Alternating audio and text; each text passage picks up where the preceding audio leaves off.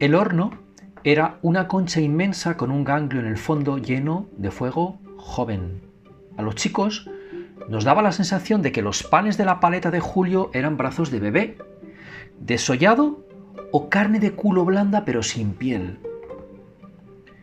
Cuando Julio el panadero le abría la boca al horno para meterle una paleta de panes blanquecinos, al fondo se le podían ver por instantes sus lenguas naranjas desnudas y danzantes. Era una imagen que duraba apenas unos segundos, pero Julio panadero siempre nos llamaba para que viéramos el infierno donde se cocía el bollo, que no un bollo cualquiera, sino el bollo municipal. A nosotros nos daba que era una manera de darse importancia.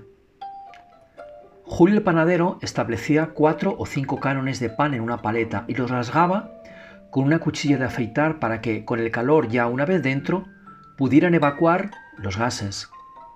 Los panes entraban boca arriba, blandos y perezosos, pero conforme se requemaban iban abriéndose hasta esgrimir una sonrisa. Eran sonrisas llenas de orgullo, y que parecieran intentar disimular situaciones irremediables de dolor, hasta que al final no podían más, y expiraban abiertos de par en par, para unos llenos de amargura, para otros bellos, como los muertos.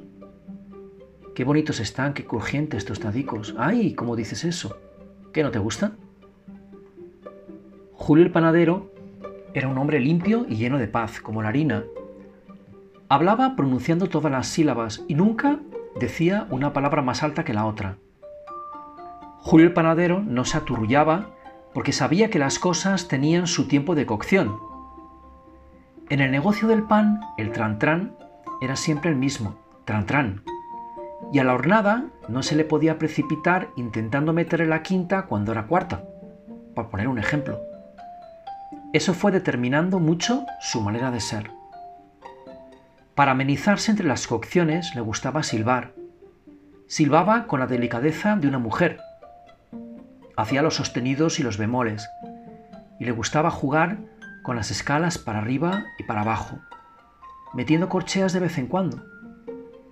Al final, a nosotros nos empezó a dar que Julio Panadero hablaba más como una mujer que como un hombre.